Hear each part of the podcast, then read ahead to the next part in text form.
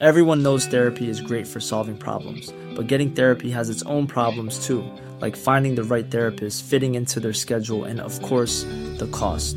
Well, BetterHelp can solve those problems. It's totally online and built around your schedule. It's surprisingly affordable too. Connect with a credentialed therapist by phone, video, or online chat, all from the comfort of your home. Visit betterhelp.com to learn more and save 10% on your first month. That's BetterHelp, H E L P. Mitgefühl ist wichtig, aber unser Mitleid braucht niemand. Wir dürfen uns da auch nicht so wichtig nehmen. Also die, die Leute wollen nicht gerettet werden, ja, sondern begleitet. Und wir müssen Mitgefühl haben, weil das uns empathisch macht. Aber wenn wir Mitleid entwickeln, dann wird es destruktiv.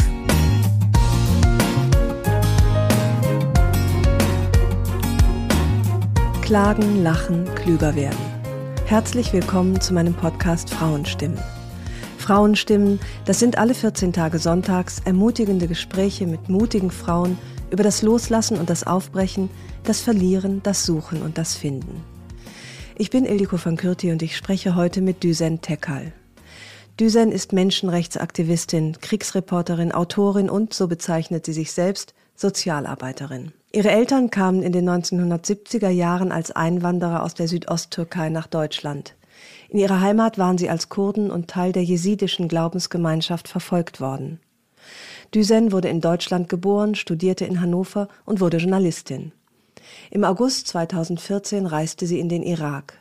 Terroristen des sogenannten Islamischen Staats hatten im Nordirak mindestens 5000 Jesiden ermordet. Düsen wurde Chronistin eines Völkermords ihres Volks. Sie drehte den Dokumentarfilm Havar, meine Reise in den Genozid. Gemeinsam mit ihrer Schwester, der ehemaligen Profifußballspielerin Tukba, gründete sie den gemeinnützigen Verein für humanitäre Hilfe Havar Help und die Bildungsinitiative German Dream. Ich spreche mit Duzen über ihre Überzeugung und über ihre Kraft und wie wichtig es war, irgendwann die Trauer und das Entsetzen über das Erlebte zuzulassen. Sie erzählt von ihrem Leben unter dem Damoklesschwert, von dem Preis, den sie für ihren Mut gezahlt hat, und von ihrer Mutter, die sagte, ich möchte, dass meine Tochter zurück ins Leben kommt. Ich freue mich, dass ihr uns zuhört, dass ihr Düsen zuhört und dass ihr erfahrt, wie wichtig es ist, die eigene Stimme zu erheben. Ich freue mich so, dass du zu Gast bist in meinem Podcast Frauenstimmen. Und ich habe, wir sind uns ja einmal begegnet und ich bin vor lauter Hochachtung fast im Erdboden versunken. Und ähm, weil ich äh, Hochachtung habe, nicht vor dem, nur vor dem, was du tust, sondern auch so wie du bist. Und ich wollte dich bitten, ob du mich mal mitnehmen kannst zu dem Tag ähm, oder auch diesen Moment beschreiben im August 2014, der dein Leben und an auch das von so vielen anderen so sehr verändert hat. Ja, das ist immer gar nicht so einfach. Ich habe immer das Gefühl, dass immer, wenn ich nach diesem Tag gefragt werde, ich auch was anderes sage. Und alles gehört tatsächlich zusammen, weil das ja auch immer mit mhm. der Stimmung verbunden ist, in der man selber gegenwärtig ist. Ja. Und tatsächlich ja. gab es eine ganz intensive Erinnerung an diesen August 2014. Das war vor zwei Wochen, als im Deutschen Bundestag am 19. Januar der Völkermord an unserer Religionsgemeinschaft anerkannt worden ist. Und natürlich musste ich wieder schmerzlich ähm, an diesen Tag denken, der mhm. so einsam, so isoliert, so traurig war wie etwas, was ich nie zuvor gesehen oder erlebt habe. Und ich glaube, dass man hört immer über Völkermord, aber selber zur Chronistin zu werden, selber Zielscheibe zu sein, äh, zu realisieren, dass das deine Leute sind, dass es deine mhm. Religion ist, deine Identität, die für mich ähm, lebensfähig ähm, eingeordnet und gesehen wird und vernichtet werden soll, das war auf jeden Fall für mich lebensverändernd. Und ich glaube, das ist auch nochmal ganz wichtig, sich immer wieder zu vergegenwärtigen, was das bedeutet. Und die letzte Stufe der Entmenschlichung ist Völkermord. Schlimmer geht es nicht mehr. Also das kommt auch noch nach dem Krieg. Und ähm, sich daran immer wieder zu erinnern, grundsätzlich, was das bedeutet, wenn dieser Pfad der Menschlichkeit und Zivilisation verlassen wird, das sollten wir, glaube ich, alle gemeinsam viel öfter. Dann würden wir nämlich schon bei der Entstehung von Feindbildern hoffentlich vorsichtiger sein. Trotzdem gab es ja einen Moment, in dem du entschieden hast, und es war eine freie Entscheidung, diese Sache zu deiner Sache zu machen, Chronistin zu werden. Und äh, letztlich waren das Anrufe, die dich erreicht haben, die diese Wendung bewirkt haben, wenn ich das richtig verstanden habe. Ja, genau. Ich habe ähm, Anrufe bekommen aus den Zinja-Gebirgen, aus den Bergen. Das war auch hallig und das waren Männer, die ich nicht kannte, aber mhm. die meine Sprache sprachen. Und ich hatte das Gefühl, dass ich aus einer anderen Zeit angerufen werde.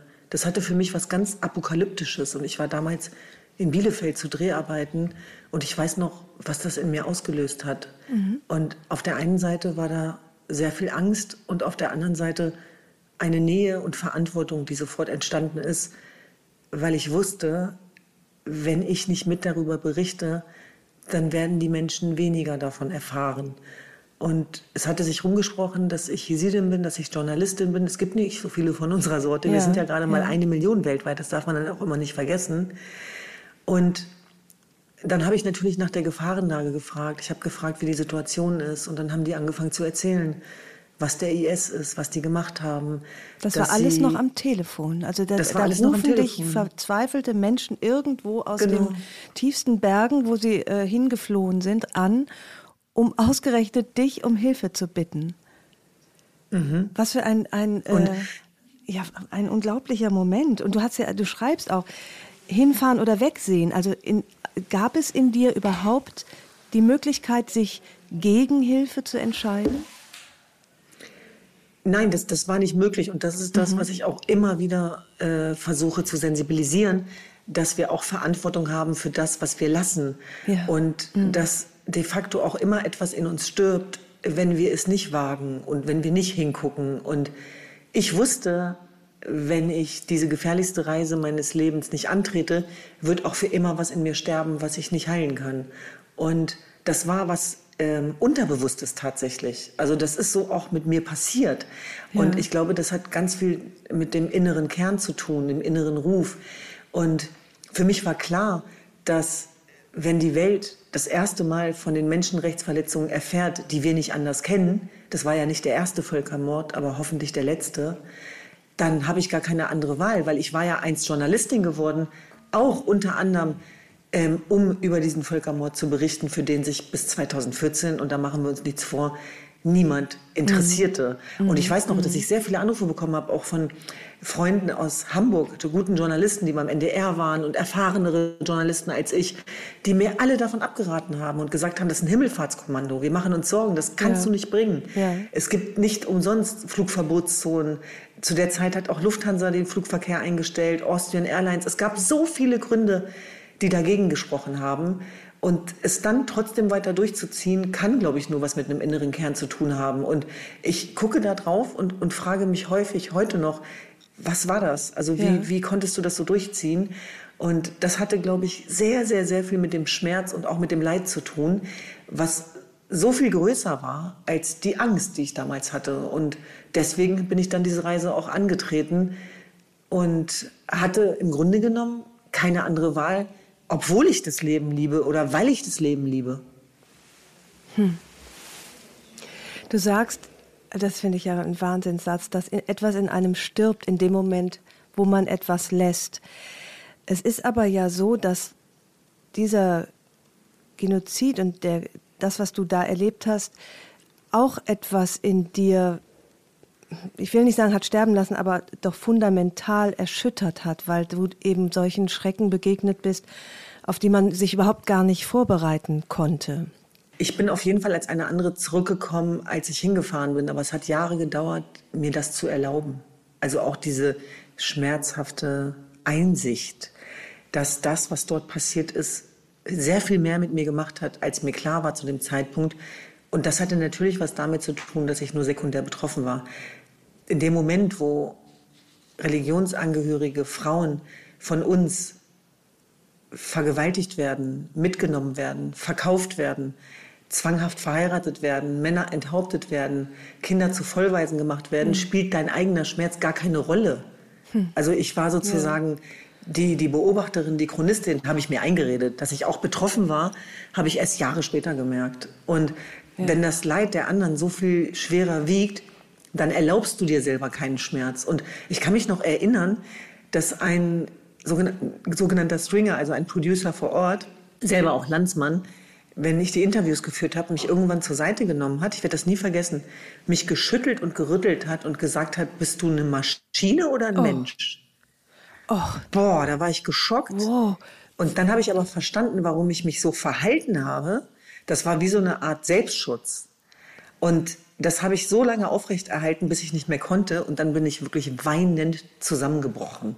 Also ich habe mir eingebildet, als Journalistin muss ich jetzt neutral sein und ähm, muss das Geschehen dokumentieren und ich darf nichts empfinden. Aus heutiger Sicht, was für ein Bullshit. Mhm. Und bin dann natürlich, ist genau das Gegenteil eingetreten, weinend zusammengebrochen. Und weil mich das ganze Leid überfordert hat. Und, und das war tatsächlich ein Prozess. Und ich habe dann Jahre später, als auch die engsten Menschen in meinem Umfeld zu mir gesagt haben, dass mich das verändert hat. Irgendwann, als ich wieder mal im Irak war, interessanterweise, im Hotel, in dem ich immer war, das teuer verkauft, aber mehr auf teuer geschminkt war und schon so ein bisschen vergilbt war, weiß ich noch, dass ich, ich glaube, das war dann so zum zehnten Mal, als ich da war, mich fertig mache, in den Spiegel gucke und realisiere, dass äh, die alte Düsen irgendwie weg ist. Also auch so die Lebensfreude, die Unbeschwertheit, die Jugendhaftigkeit. Ja. Natürlich hat sowas auch mit dem Alter zu tun, verstehen wir uns nicht falsch. Aber mm, mm. ich hatte schon das Gefühl, dass die Risse nicht nur in dem Hotel sichtbar waren, sondern auch bei mir. Und ja, ja. da habe ich dann auch zum ersten Mal eine Entscheidung getroffen gegen mein Journalistenherz und, und für mich, ähm, weil ich dann eine Reise, die in Syrien ausstand, ausgeschlagen habe, weil ich wusste, dass das vielleicht dann doch zu weit geht Du und schreibst hab, in deinem Buch, in diesem ja. Moment der Entscheidung ist etwas in mir gestorben. Und das hat mich so ergriffen, weil gleichzeitig dir diese Entscheidung das Leben gerettet hat. Ja, das gehört zusammen tatsächlich. Also Menschen, die ganz nah am Tod sind, sind auch immer ganz nah am Leben, glaube ich. Ich glaube, dass das der Sinn im Leben ist, mein persönlicher. Mhm. Kannst mein du das Mantra, bitte nochmal, äh, äh, diese Situation, mhm. warum die so wichtig war, sie nochmal beschreiben, worum es ging und warum ja, das eine Mischung war aus einer, einer mhm. Entscheidung, äh, die das Leben gerettet hat und dein Leben aber trotzdem auch nochmal total verändert hat. Alles das, was wir heute sind und tun, wäre undenkbar gewesen, ähm, wenn ich diese folgenreiche Entscheidung damals nicht getroffen hätte, mhm. in diesen Krieg aufzubrechen. Und ich glaube tatsächlich, dass es nicht anders ging, weil das der erste Moment in meinem Leben war, wo ich mich für etwas entscheiden musste, was größer war als meine Angst, meine eigene. Mhm und ähm, dass in mir eben etwas gestorben wäre, wenn ich das gelassen hätte, dass ich aber auch wusste, dass diese Entscheidung folgenreich sein wird und dass diese Konfrontation mit dem Leid und dem Völkermord ähm, auch mit mir persönlich was machen wird. Und wie viel das mit mir gemacht hat, ich bin froh, dass ich das zu dem Zeitpunkt nicht wusste. Und ich kann mich an einen Satz meiner Schwester erinnern, die irgendwann gesagt hat, wenn ich gewusst hätte, was für persönliche Konsequenzen du davon trägst, weiß ich nicht, ob, ob das alles richtig war. Und, okay, ja. ja. und parallel mhm. dazu auch meine Mutter, die große Sorgen hatte und immer gesagt hat, ich will, dass meine Tochter zurück ins Leben kehrt. Und da war tatsächlich was passiert im Laufe der Jahre, wo auch eine Härte eingetreten ist in meinem Leben und eine kugelsichere Weste hm. entstanden ist, mhm. sozusagen psychisch-seelisch, ähm, wo ich versucht habe, mit diesem ganzen Leid auch fertig zu werden. Und wer nicht ähm, fühlen muss, muss auch nicht trauern. Und die, diesen Trauerprozess, den habe ich mir erst Jahre später mit äh, professioneller Hilfe tatsächlich dann ähm, geholt und, und, und wieder eingerichtet in meinem Leben. Und mhm. ich muss auch nicht drum rumreden. Man hat es mir ja dann auch irgendwann angesehen, dass es mir nicht gut geht. Auch wenn ich immer in diesem Funktioniermodus war. Ja, ja. Ähm, aber es waren schwere Jahre. Und ähm, ja, es war wie, als wenn ich mir so das Leben abgeschworen hätte nach dem Motto, wenn es so viel Leid auf der Welt gibt, dann darf ich mich doch nicht freuen. Und das war einer der größten ja, Fehler. Und das ist auch so ein bisschen mein Learning an andere Aktivistinnen, was ich vorlebe. Nämlich, du kannst an der Quelle des Leids angedockt sein, du kannst dich für Menschenrechte anderer einsetzen und du darfst trotzdem und musst trotzdem in deine Lebensfreude und in deine Lebensqualität gehen, denn das schlechte Gewissen nützt weder den Lebenden noch den Toten. Mhm. Und das habe ich tatsächlich von den IS-Überlebenden gelernt. Und das war ein, ein Prozess, ein sehr langer Prozess. Das muss ähm, doch wahnsinnig schwer sein, wenn man diese Erlebnisse in sich trägt, dann ähm, einerseits noch Glück zu empfinden und andererseits aber auch Empathie gegenüber unseren, ich weiß nicht, weißt du, so, wenn einer getrennt ist von seinem Mann oder weißt du so diese diese Alltagsprobleme, die uns groß erscheinen, kann man zu dir damit noch kommen? Oder hast du auch da so eine Form von ja, Abstumpfung erleben müssen, einfach weil du so viel Schrecklicheres erlebt hast? Zum Glück nicht. Zum Glück nicht. Okay. Und ich glaube, da müssen wir auch echt aufpassen, dass wir nicht zynisch werden mhm. und dass wir Leid nicht miteinander abwägen und vergleichen. Und das habe ich mir selber angetan und mich damit beschädigt. Und deswegen kann mein Lernprozess ja nur sein, dass das nicht mehr passiert, weder mir noch meiner Gegenüberschaft. Und ich hoffe, dass meine Freunde äh, auch weiterhin äh, mit Problemen, die sie haben, zu mir kommen können. Tatsächlich rückt das Leid aber auch ehrlicherweise in ein anderes Verhältnis. Und das ja. merke ich auch so an meinem Zentrum, dass mich nichts mehr so leicht umhaut. Und ich sage mhm. immer, mhm. äh, das ist so dieses IS-Mantra. Also wenn man IS-Ideologie ähm, und Schrecken überlebt hat, äh, dann schafft man alles. Und jeder ja, hat ja so seine ja. eigene Motivation. Und ich weiß, es ist eine sehr drastische, aber tatsächlich ist es ja so, dass wir als Minderheit in der Minderheit keine andere Wahl hatten, als aus der Wunde zu heilen, wie C.D. Jung das beschreibt. Und das mhm. ist immer schmerzhaft, aber es ist auch ein Heilungsprozess, der damit einhergeht. Und ich muss ganz ehrlich sagen, ich brauchte das dann sogar, dass ich mich eben auch mit anderen Themen beschäftigen kann. Ja. Aber natürlich setzt man das anders ins Verhältnis. Und ich bin immer wieder beeindruckt davon, wie Betroffene, die so viel erlebt haben, wie sehr die in eine Lebensfreude und einen Lebenssinn ja. gehen. Das äh, kriegen wir auch häufig mit bei Holocaust-Überlebenden beispielsweise. Ich sagen, ja. Das ist auch ja. ein Phänomen, mhm. was ich bei IS-Überlebenden immer wieder beobachte. Und wenn ich dann auf der anderen Seite sehe, wie auch hochprivilegierte Menschen mit Problemen umgehen, dann merke ich, äh, dass es da einen Bedarf gibt. Also dass es da auf jeden Fall noch mehr Platz nach oben gibt. Und das zu reflektieren, auch Privilegien zu reflektieren, ohne in so ein schlechtes Gewissen zu gehen oder eine Abwertung, das halte ich für falsch. Mhm. Äh, das finde ich schön, wenn man diese Räume erweitert. Und das machen wir ja tagtäglich auch mit unserer Menschenrechtsarbeit, dass ja. wir Dinge ins Verhältnis setzen und dass wir vor allem versuchen, denjenigen eine Stimme zu geben, die nicht gesehen und nicht gehört werden und daran zu erinnern, dass das Leid international ist. Und ähm, das ist tatsächlich etwas, was ich auch über die Diskriminierung ähm, am eigenen entwickeln musste. Also da musste eine Empathie entwickelt werden, weil wer so auf dem Prüfstand steht wie wir, wer von allen Seiten so bedroht wird, seitdem mhm. es uns gibt, der kann nur so einen Überlebenswillen entwickeln.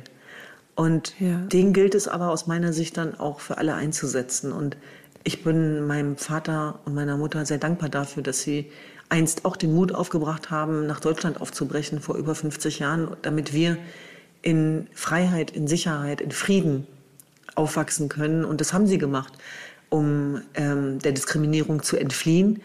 Aber auch, mein Vater sagt immer, er hat uns ins Grundgesetz gerettet. Und ich liebe mhm. diesen mhm. Satz, mhm. weil ja. der so viel aussagt. Und wir hatten ja so ein ganz normales Leben. Wir sind so typisch norddeutsch, in Hannover zur Welt gekommen, ja. in Hannover-Linden aufgewachsen, ähm, auch Glück gehabt, so in der Schullaufbahn.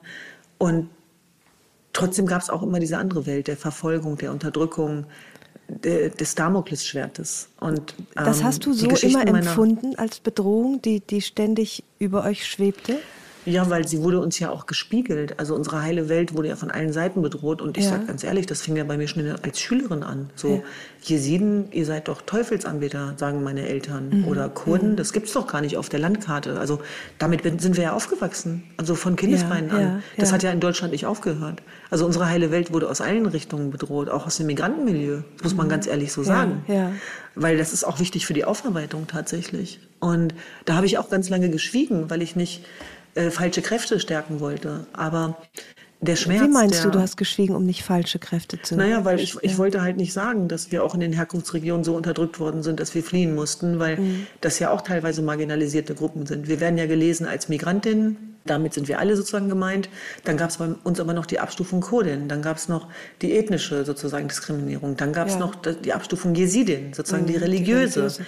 Und da waren wir halt das letzte Glied in der Kette. Und da gehörten wir immer sozusagen einer Minderheit an. Aber, und das finde ich ganz, ganz wichtig, wir haben uns diese Opferexistenz nicht ausgesucht und deswegen war für mhm. uns immer wichtig, genau diese Spaltungsdynamik zu überwinden und dass wir keine Opfer sein wollten und dass ich ganz früh verstanden habe, dass wir eine Unabhängigkeit entwickeln müssen. Ich bin mir sicher, dass ich auch so viel Wortgewalt entwickeln musste, um mich zu wehren. Also das war so eine Antwort auch auf die, die Anfeindungen, die aus allen ja. Richtungen kamen ja. und die Rechtfertigungen. Und das war eben keine Selbstverständlichkeit, dass, dass wir da sind. Und das mhm. ist mhm. etwas, was sehr, sehr wachsam macht, was sehr empathisch macht. Und, ähm, Aber auch deine Kraft womöglich geschürt hat. Oder? Das ist das Kraftfeld. Das, so ein, das bequeme Vorortleben, das ich geführt habe, da entsteht nicht viel an äh, so einer ja, äh, kraftvollen Berufung, wie du sie ja ähm, wahrscheinlich schon immer gespürt hast. Oder, oder äh, hat die sich, ist die in diesem Moment des Anrufs äh, rausgebrochen? Nein, sie war schon vorher da. Nein, das war oder? schon immer angelegt, ja. weil ähm, das Kraftzentrum ist genau schön beschrieben von dir, entsteht ja durch Reibung. Ja. Also auch mhm. dieser Menschlichkeitsmuskel. Ich glaube, dass wir da auch tatsächlich Vorteile haben, wenn wir aus der Wunde heilen müssen, obwohl wir uns dieses Schicksal nicht ausgesucht haben. Mein Aktivismus hatte keine andere Wahl. Das mhm. ist ja mhm. kein Berufsziel gewesen, sondern das ging nicht anders. Und der war so ausgeprägt, dass ich selbst, als ich festangestellt als Redakteurin gearbeitet habe, auch konfrontiert worden bin, auch von meinen Vorgesetzten, die gesagt haben, sag mal, äh, ja, bist du jetzt Unterhaltungsjournalistin oder bist du Klassenkämpferin, bist du Gerechtigkeitskämpferin, ja, okay. bist du Predigerin, mhm. was bist du denn, Sozialarbeiterin? Mhm. Und mhm. irgendwann habe ich gedacht, mein Chef hatte recht. Ich bin hier am falschen Ort, deswegen habe ich ja dann auch gekündigt ja, irgendwann. Ja. Und ähm, das, das war sehr früh angelegt und, und dieses, dieses Kraftzentrum und Überlebenswille kombiniert hat natürlich dann auch dazu geführt, dass wir eigentlich mit der Muttermilch aufgesogen haben, dass Widerstand äh, Überleben bedeutet. Und dass wir eigentlich eher so den Punkt hatten, äh, verstehen zu müssen, auch als Schwesternschaft, wir sind in Sicherheit. Also wir sind nicht mehr im Ausnahmezustand. Wir dürfen jetzt mhm. auch psychisch, ja. seelisch runterkommen. Das Schiff fährt auf Kurs, es wackelt gar nicht. Und das sage ich deswegen, weil das ja auch tiefe psychologische Auswirkungen hat, wenn du aus einer äh, marginalisierten Gruppe kommst, die, die sozusagen vernichtet werden soll, seitdem es sie gibt. Aber dass es ja. eben auch Wege raus gibt, versuchen ja. wir halt auch jeden Tag vorzuleben. Ja. Und wer uns kennt, der weiß auch, wie sehr wir am Leben hängen und wie gerne wir lachen und mhm. äh, wie wir an Lösungen arbeiten. Und ich glaube, das hat natürlich einen Zusammenhang, weil wir gesehen haben, was passiert, wenn all das nicht mehr stattfindet. Und auch meine Kriegseinsätze, so traumatisch sie waren, waren auch wunderschön es gibt nicht nur das eine. Also es gab neben der Entmenschlichung auch Menschlichkeit. Es gab Menschen, die mich nicht kannten und die ihr Leben für mich aufs Spiel gesetzt haben, die mich mit Waffengewalt verteidigt hätten. Ich weiß nicht, ob ich das gemacht hätte für die, aber die haben das für mich gemacht. Darf ich, bei, darf ich an dieser Stelle ja. dich äh, kurz unterbrechen? Ich habe dir nämlich etwas mitgebracht von einem Freund von dir. Ähm, und das passt, glaube ich, an dieser Stelle äh, ganz schön, der dir eine Frage schenkt. Das ist äh, dein Freund, der Stern-Auslandsreporter Jonas Breng, der dir folgende Frage stellen möchte. Diesen, na? Äh, ich weiß natürlich, dass du die Meisterin der Geschichten bist. Und ich erinnere mich noch sehr gut an die Anekdote, wie du als kleines Mädchen dir deinen äh, Platz am Tisch der alten jesidischen Männer erkämpft hast. Aber sag mal, diesen, was hast du denen eigentlich damals erzählt, damit sie dich nicht vertrieben haben? Ich hoffe, du hast es gut im Podcast und wir sehen uns ganz bald. Bis dann. Ciao. Ich freue mich total. Also äh, apropos Heilung, also wenn ich Jonas Stimme höre, geht es mir immer direkt besser. Ach schön. Und das Ihr seid Kollegen, auch, Freunde? Ja, genau, ja. sehr gute mhm. Freunde, äh, Seelenverwandt würde ich sagen, mhm. Weggefährten.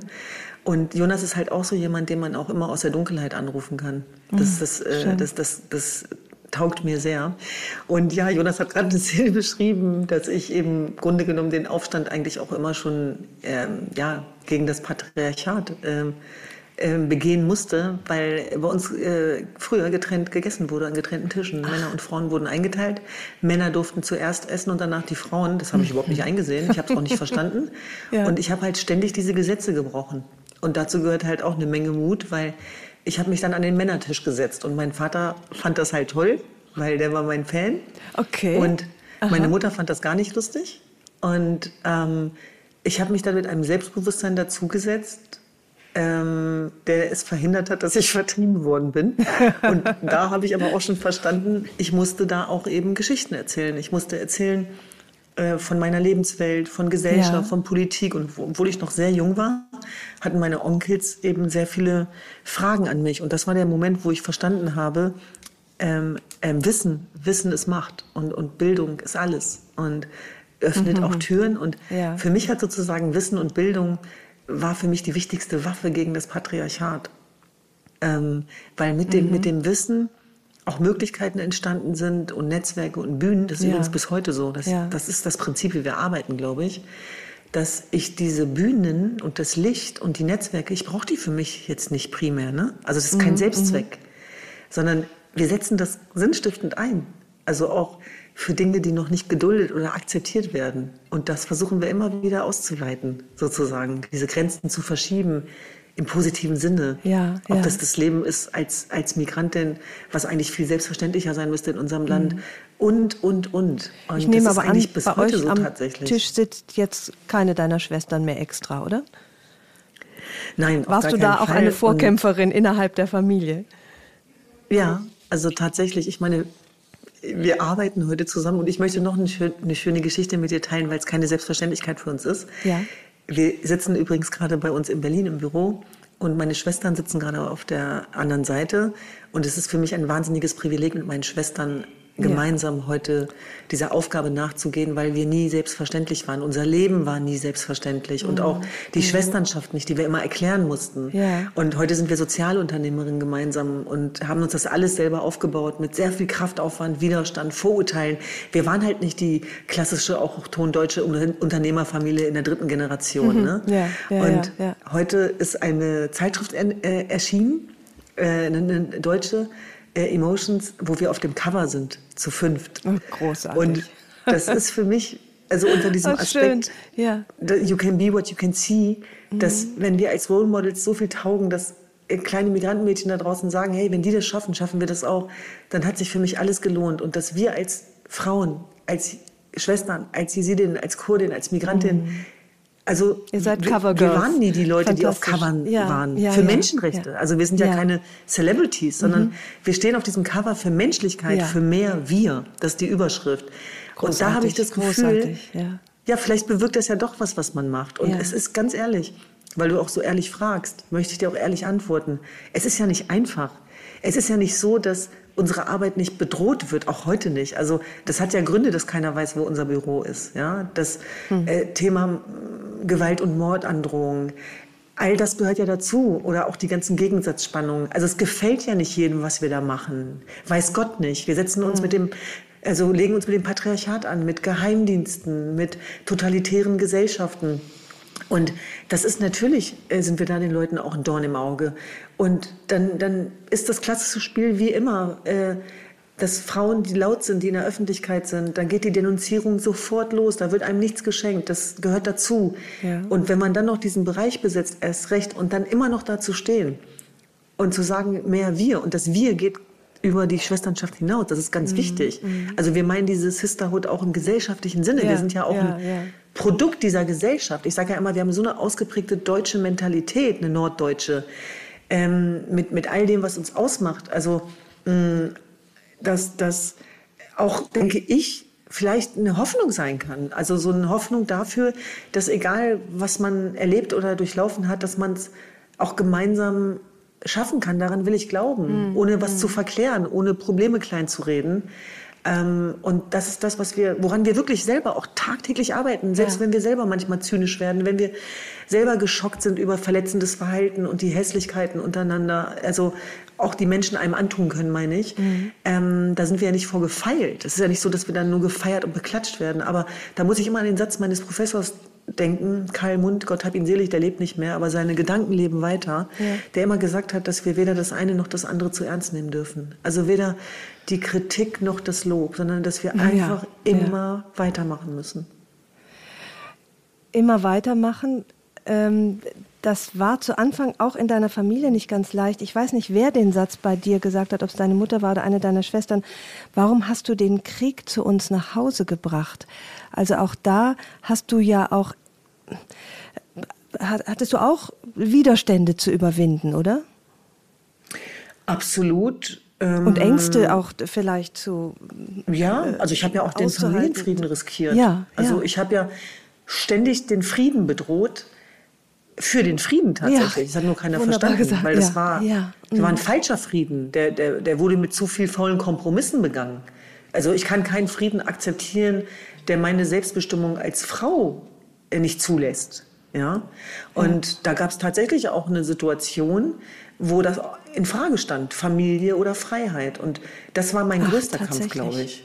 Ja, und dass wir das geschafft haben, das miteinander zu kombinieren, dass die, der kulturelle Bezug gelungen ist und trotzdem meine Selbstbestimmung und Freiheit und die Entscheidung, das zu tun, was ich will, das ist das Geschenk. Und dass das ähm, eine Seltenheit ist, merken wir daran, dass Probleme sich wiederholen. Aber sag mal, Und wie ist dir das gelungen, wenn der Familienfrieden tatsächlich auf dem Spiel stand und jetzt hast du nicht nur den Frieden in der Familie hergestellt, sondern ihr, ihr seid tatsächlich, wie du sagst, diese Sisterhood, die gemeinsam auftritt und gemeinsam kämpft. Das äh, ist ja ein, auch ein Wahnsinnsprozess. Wie hast du das hinbekommen? Äh, Das war der Freiheitswille. Deiner, aber auch dann doch äh, der deiner Familie auch. Absolut. Und Ja. ich meine, das war ja eine kollektive Freiheit. Darum geht es ja. In die Freiheit kommen und die Freiheit für andere mit ermöglichen. Alles andere ist Aber ja es Ego. geht ja auch um Angstüberwindung und nicht jeder ist ja so stark wie du oder traut sich so viel, oder? Also das, ähm, das spielt doch auch Ja, eine Rolle. Absolut. Und wir dürfen auch Angst haben. Also ich glaube auch, das ist das Toxische äh, an, an, an unserem Weg gewesen, viele Jahre, dass wir uns diese Angst irgendwie nicht so zugestanden und erlaubt haben. Das hat ja auch manchmal Konsequenzen und Folgen. Und trotzdem glaube ich, dass der Weg tatsächlich auch da sein muss, wo die Angst ist. Also es gehört für mich auch zusammen. Und das ist ja dieses Prinzip von Leben und gelebt werden. Also, dass wenn die Angst uns eben so dominiert, dass wir nicht mehr ins Handeln kommen, Ja. äh, wir ein Problem bekommen. Und mein Geheimnis ist der Purpose. Also das ist wirklich dieser innere Ruf, wenn der wirklich klingelt und laut wird, dann wird die Angst weniger. Und ich habe selbst in den Mhm. Kriegsgebieten gemerkt, d- es gibt nichts Schlimmeres als die Angst vor der Angst. Die Nacht davor ist das Grauen. Ja. Aber Ja. dein Moment, wo du da bist und ins Handeln gehst, dann verschwindet die Angst. Die, die Angst verschwindet aus meiner Sicht mit dem Handeln. Trotzdem sagst du, Berufung hat immer etwas Toxisches. Ich bin mein größter Gegner. Ich glaube, das hast du in dem Podcast mit Matze Hilscher gesagt. Das hat mich wahnsinnig beeindruckt. Was genau meinst du damit? Ist das dieses, die Angst äh, wegdrängen wollen? Wirst du dadurch zu deiner Gegnerin? Nein, ich, hab, ich glaube, das hat was mit dem Anspruch zu tun, mit dem man auch ins äh, Leben und in die Welt geht.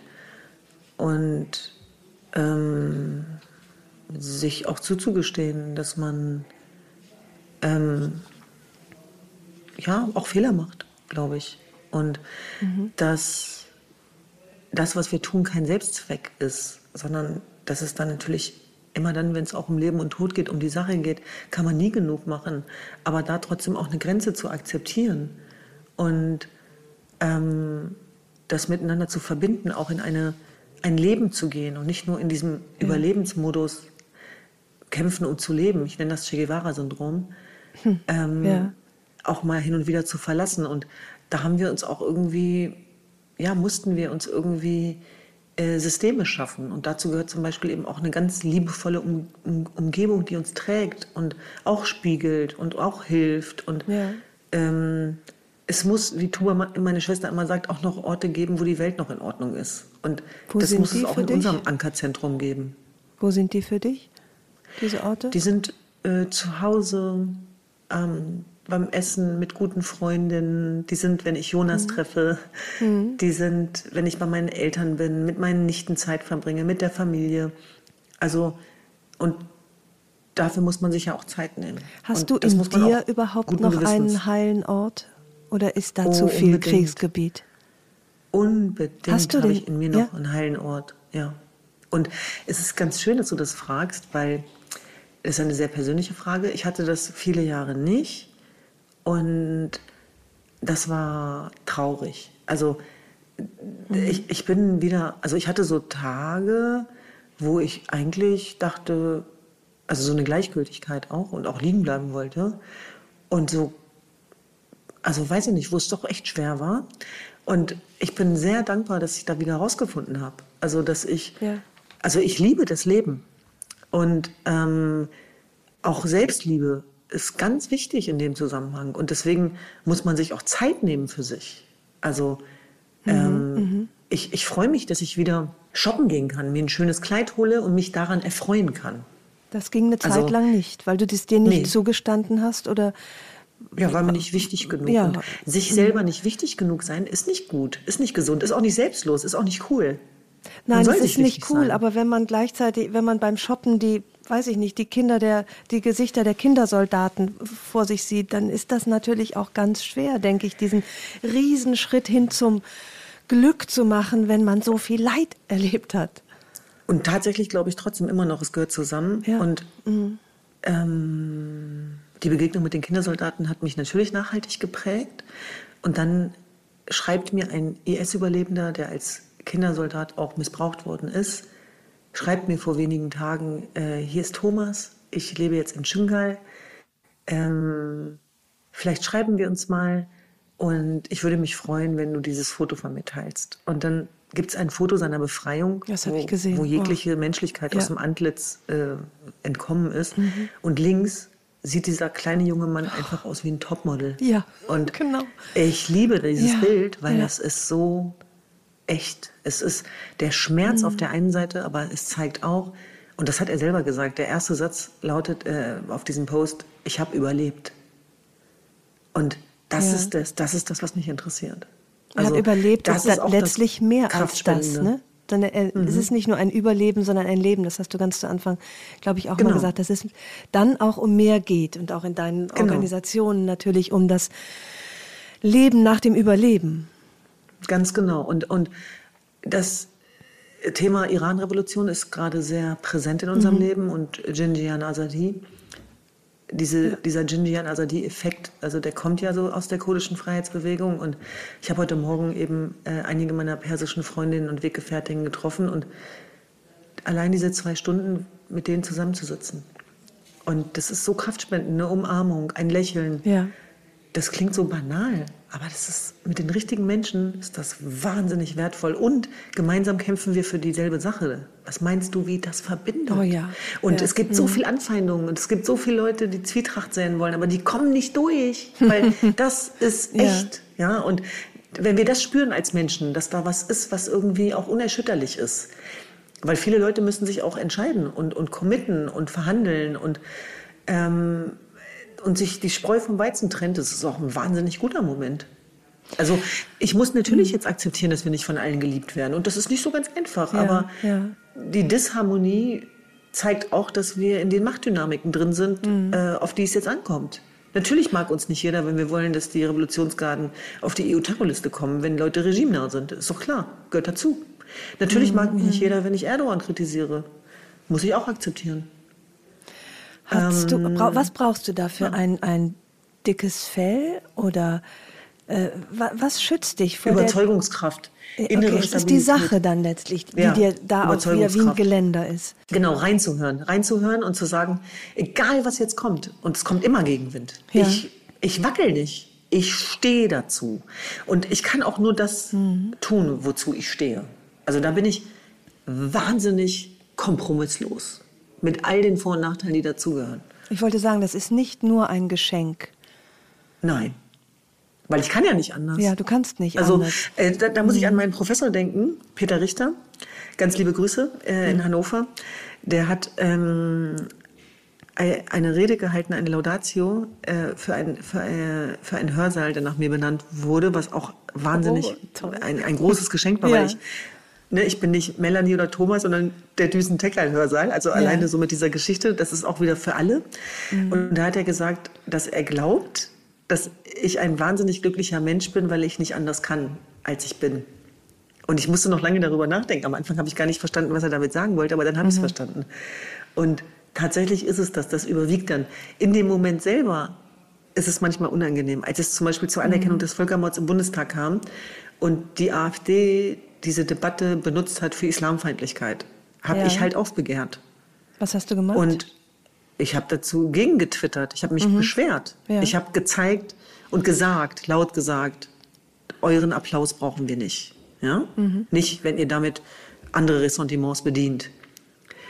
Ich hätte ich auch sein lassen können. Also hätte, hätte, hätte ich sein lassen können. Wäre auch nichts passiert. Offenbar in dem nicht. Sinne. Du konntest Wäre es nicht sein diskutiert lassen. worden und so weiter. Aber da hatte ich die Kontrolle nicht drüber. Und dann gab es natürlich schon auch äh, Anfeindungen. Dann bin ich zurück angegriffen worden. Dann wird es ja gleich persönlich. Äh, hätte mich, natürlich hätte ich mir diesen Ärger sparen können. Ja. Kann ich aber nicht. Mache ich auch nicht. Ja, ja. Das ist so ein Beispiel. Das das war das letzte Mal, wo ich so dachte, ja, war klar, dass das Gegenwind gibt, aber lässt du es jetzt? Nein. Ich, ich will noch einmal zurück. Das fällt mir jetzt gerade ein, wo wir über das Lassen und dass es eigentlich nichts gibt, was dich stoppen kann, sprechen. Äh, dann, dann möchte ich äh, über den Moment sprechen, wo du sagst, dass etwas in dir gestorben ist, nämlich in dem Moment, wo du dich entschieden hast, nicht nach Syrien zu fahren, um die deutschen IS-Kämpfer zu interviewen. Da hast du ja aus deiner Sicht sozusagen, bist du nicht nach vorne gegangen. Wa- Was war das nochmal für ein Moment? Ja. Ich bin total stolz Ja. auf diesen Moment, als ich mich äh, zu diesem Zeitpunkt gegen Syrien entschieden habe, weil das, was als vermeintlicher Verlust gelesen werden kann, weil das war auf jeden Fall eine Entscheidung gegen meinen Mut und Journalistenherz, war eine Entscheidung für das, was ich ertragen kann. Ah ja. Und ich wusste, das war nach der Befreiungsoffensive von Barus. Und da waren Kindersoldaten, die fünf Jahre in Gefangenschaft waren. Ich wusste, wenn ich die sehe, dort und ähm, ähm, in den Austausch gehe, dass das mehr mit mir machen wird, als ich schaffen werde. Ich habe die natürlich danach interviewt, aber es war halt später. Ja. Es war halt später. Zu einer Zeit, wo es für und- dich, äh, genau, und, und ich glaube, war. etwas, was mich gerettet hat, generell, weil ja die Leute immer fragen, wie schafft man das? Ich hatte immer so ein Radar in mir, so eine innere Stimme, die mich geführt hat, auch in den Kriegsregionen und gezeigt hat, wie weit ich gehen kann. Ah ja, toll. Ich habe mir das Leid nicht filterlos reingezogen, sondern ich hatte immer so eine Vorsichtsmaßnahme im Kopf, wie so ein Knopf, wo ich wusste, okay, und wenn du, aber wenn du, wenn du da jetzt noch tiefer reingehst, dann wird es dich packen und um Ja. den Schlaf bringen. Ja, ja. Und deswegen, toi, toi, toi, hatte ich nicht so viele schlaflose Nächte, wie viele denken mögen. Weil wenn das passiert, wenn die Bilder dann hochkommen, das, das, das schaffst du nicht unbeschadet. Also das kann ich nur für mich sagen. Ich kann sowieso Ja. nur für mich Ja. sprechen. Jeder geht anders um mit äh, posttraumatischen Belastungsstörungen und so weiter. Da, bei anderen braucht es ganz andere Sachen, äh, um was zu triggern. Mm, Ich wusste, dass das Wichtigste ist sozusagen meine mentale Gesundheit. Mhm. Und ich wusste, dass das ein wichtiges Instrument ist und deswegen habe ich das auch pfleglich behandelt. Ja. Und deswegen war das Nein zu Syrien ein Ja zum Leben trotzdem. Ja, Und ja. das Ja zum Irak zur richtigen Zeit und zu Syrien war trotzdem auch ein Ja zum Leben. Aber alles hat sozusagen Alles seine seiner Zeit, Zeit, und alles ja. braucht seine eigene Entscheidung. Ich glaube, was auch noch wichtig ist, und das wäre meine letzte Frage, ähm, den Unterschied zu verstehen und auch zu praktizieren zwischen Mitgefühl und Mitleid. Kannst du dazu noch was sagen? Ja, das Mitgefühl ist wichtig, aber unser Mitleid braucht niemand. Also uns, wir dürfen uns da auch nicht so wichtig nehmen. Also die, die Leute wollen nicht gerettet werden, ja, sondern begleitet. Und wir müssen Mitgefühl haben, weil das uns empathisch macht. Aber wenn wir Mitleid entwickeln, dann wird es destruktiv. Also für diejenigen, für die wir Mitleid haben und auch für uns selber. Und dass das ein Unterschied ist, das musste ich tatsächlich auch lernen. Und da muss ich auch immer wieder was vorleben, auch in das Team hinein, weil dazu gehört eben auch, dass man nicht jedes Menschenschicksal ähm, betrachten kann, vergegenwärtigen, bearbeiten, sondern manchmal auch Nein sagen muss, um sich der größeren Sache zu widmen Ja. oder dem Strukturellen tatsächlich und das auch immer wieder auszuloten. Und deswegen ist das gar nicht so ungefährlich mit dem Mitleid, glaube ich. Ja. Weil wir, die Leute brauchen keinen, der mitleidet. Also auch jetzt wieder zum Beispiel auch beim Thema Iran-Revolution finde ich es immer sehr schön, wenn meine Freundin Minou auch sagt, es geht doch nicht um uns. Also es geht Ja. um unsere Befindlichkeiten. Es geht gerade um die Menschen, die dort unten im Schmerz sitzen und was wir in deren Leben verbessern können und wie wir dazu beitragen können, unsere Stimme einsetzen können. Und das ist ein wichtiges Thema, auch im Menschenrechtssektor, glaube ich, und Aktivismus, dass man sich selber, finde ich, ich bin so erzogen worden, nicht so wichtig nehmen darf. Auch nicht in den Befindlichkeiten. Jetzt kann man sagen, ja, aber das hat ja bei dir dazu geführt, dass du es jahrelang unterdrückt hast. Genau, so soll es auch nicht sein, weiß ich auch. Aber ich bin echt froh, aus so einer ganz gesunden Großfamilie zu kommen, die äh, neben der Zuwendungskultur auch Funktionierkultur hatte, Ja. wo es darum geht, was kann ich beitragen, was kann ich machen, nicht wie, geht's mir und ich komme damit nicht klar und das ist zu viel und so weiter. Also das ist immer ganz witzig, auch wenn wir dann zu unseren Eltern fahren, weil dann Freunde sagen, mein Gott, deine Eltern müssen doch richtig stolz sein. Und ich komme zur Tür rein und es interessiert gar nicht, was ich da gemacht habe, sondern einfach nur, Mensch, wir müssen noch Essen kochen, Tuba, wir haben noch den Umzug zu klären, dann musst du mir bei den Möbeln helfen. Ich liebe das. Ja. Das hat was Ja. wahnsinnig Gesundes. Und diese Erdenschwere, die, die steht uns gut zu Gesicht, finde ich. Ach, wunderbar. Das heißt also, als deine Mutter darum bat, dass das äh, Leben ihr ihre Tochter zurückgeben äh, soll, das hat funktioniert. Auf Du bist Fall. zurück ins Leben gekommen und du räumst Möbel mit deiner Familie und du äh, nimmst dich nicht so wichtig und tust dabei das Wichtigste. Ja. Also den Möbelumzug habe ich mich entzogen. Ich bin wirklich geflohen in die Sehr Stadt. klug. Das mussten dann meine Man muss sich selbst machen. schützen. Darüber sprachen wir Genau, schon. das war Selbstschutz. Düsen, ich danke dir herzlich für, für dieses inspirierende und bewegende Gespräch und ich wünsche dir äh, alles Glück und alle Kraft der Welt für deine Arbeit, die du noch vor dir hast. Dankeschön. Alles Liebe für dich. Danke Tschüss, gleichfalls. Tschüss. Tschüss.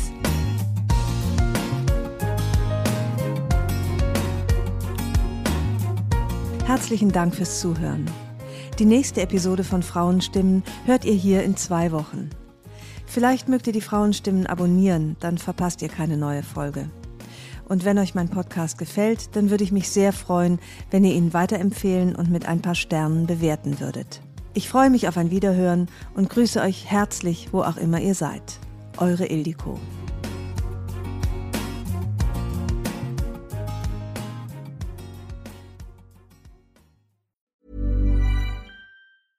Hey, it's Paige DeSorbo from Giggly Squad. High quality fashion without the price tag. Say hello to Quince.